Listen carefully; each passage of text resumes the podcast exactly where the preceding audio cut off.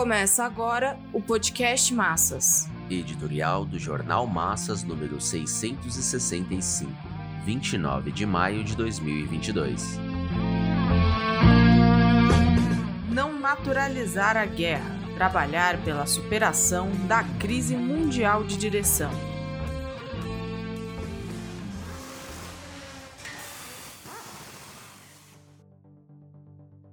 Completaram-se três meses de guerra na Ucrânia. A imprensa no Brasil e provavelmente na América Latina já não tem dado muita importância. No entanto, não se tem sinais de um acordo de paz. Os Estados Unidos continuam forçando a continuidade do confronto. Os seus aliados europeus não podem se colocar por um recuo, e a Rússia se bate por controlar a região estratégica de Donbas. A intenção explícita do governo Biden é a de levar ao máximo as forças armadas e a economia russa à exaustão, o que expressa o objetivo da potência do norte de avançar o cerco econômico militar à Rússia e por fim ao governo nacionalista de Putin. A guerra na Ucrânia acabou por antecipar o caminho pelo qual os Estados Unidos desenvolvem o seu conflito com a China. Na base das tendências bélicas e da escalada escalada armamentista estão os impasses da economia norte-americana, os seus amplos reflexos degenerativos na economia mundial e o impulso dado à guerra comercial. Principalmente a partir da ruína econômico-financeira de 2008. A concórdia, confabulada desde meados dos anos 70 entre Estados Unidos e a China restauracionista, se tem deteriorado e dado lugar a uma tendência bélica. O estreitamento do mercado mundial, o baixo crescimento, a tendência à estagnação, a recessão, como a de 2009, e o gigantesco acúmulo de capital financeiro empurram os Estados Unidos a imporem novas condições comerciais em todo o mundo,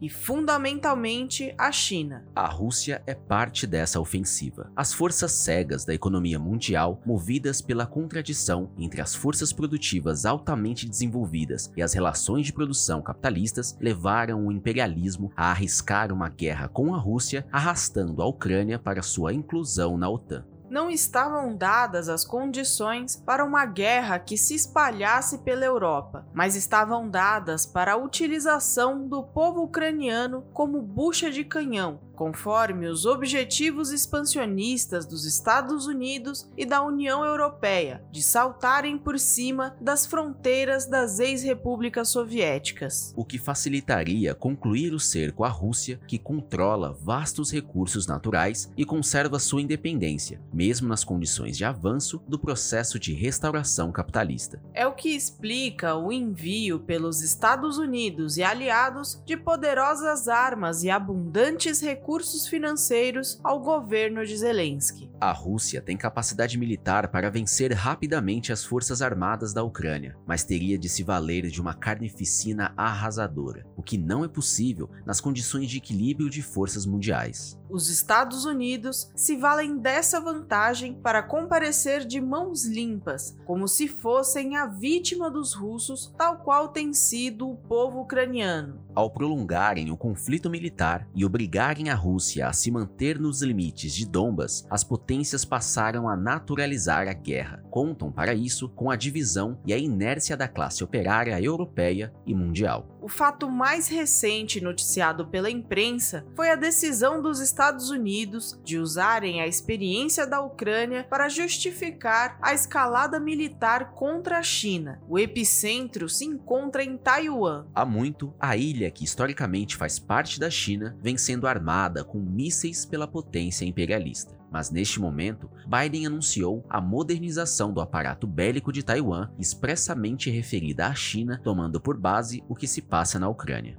O esforço dos Estados Unidos de criarem o novo bloco econômico com países da Ásia dá a dimensão do quanto a guerra comercial impulsiona a escalada militar. A tentativa de Biden de viabilizar a extinta Parceria Transpacífico pelo quadro econômico do Indo-Pacífico será levada adiante no marco do recrudescimento do cerco militar à China. Os Estados Unidos esperam que Putin não vá além de uma vitória vitória de Pirro, que seria considerada uma derrota. Se assim ocorrer, Biden se concentrará em apertar o cerco econômico-militar à China. As discórdias entre os participantes da aliança montada contra a Rússia e no interior dos Estados Unidos têm tudo para se agudizar. É o que se verifica com a contestação da Turquia e Hungria às sanções econômicas contra a Rússia e as negociações em torno do ingresso da Finlândia e Suécia na OTAN. A crise econômica dará um salto à frente nesse ano e no próximo, segundo o Fundo Monetário Internacional. Nem bem a pandemia arrefecia seu ímpeto mortífero, sobreveio a guerra da Ucrânia. O desarranjo das cadeias produtivas e do comércio mundiais se faz sentir na queda do crescimento econômico e no agravamento das condições de trabalho e de existência das massas oprimidas. A classe operária vai despertar para o sentido e consequências da guerra. Não há como prever com precisão, mas os ataques sofridos se chocam com a passividade e com a política de conciliação de classes que predominam nos sindicatos e movimentos. A vanguarda, com consciência de classe, tem o dever de explicar o vínculo da guerra com a decomposição do capitalismo e com o um salto dado à frente pelo desemprego, pobreza, miséria e fome. Deve fortalecer a campanha internacional do Comitê de Enlace pela Reconstrução da Quarta Internacional pelo fim da guerra pela Organização Independente do Proletariado. Essa é uma das condições para impulsionar a luta pela superação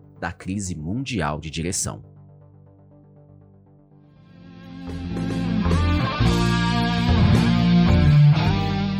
Esse podcast é apresentado pelo Partido Operário Revolucionário, membro do Comitê de Enlace pela Reconstrução da Quarta Internacional. Para mais informações, acesse pormassas.org.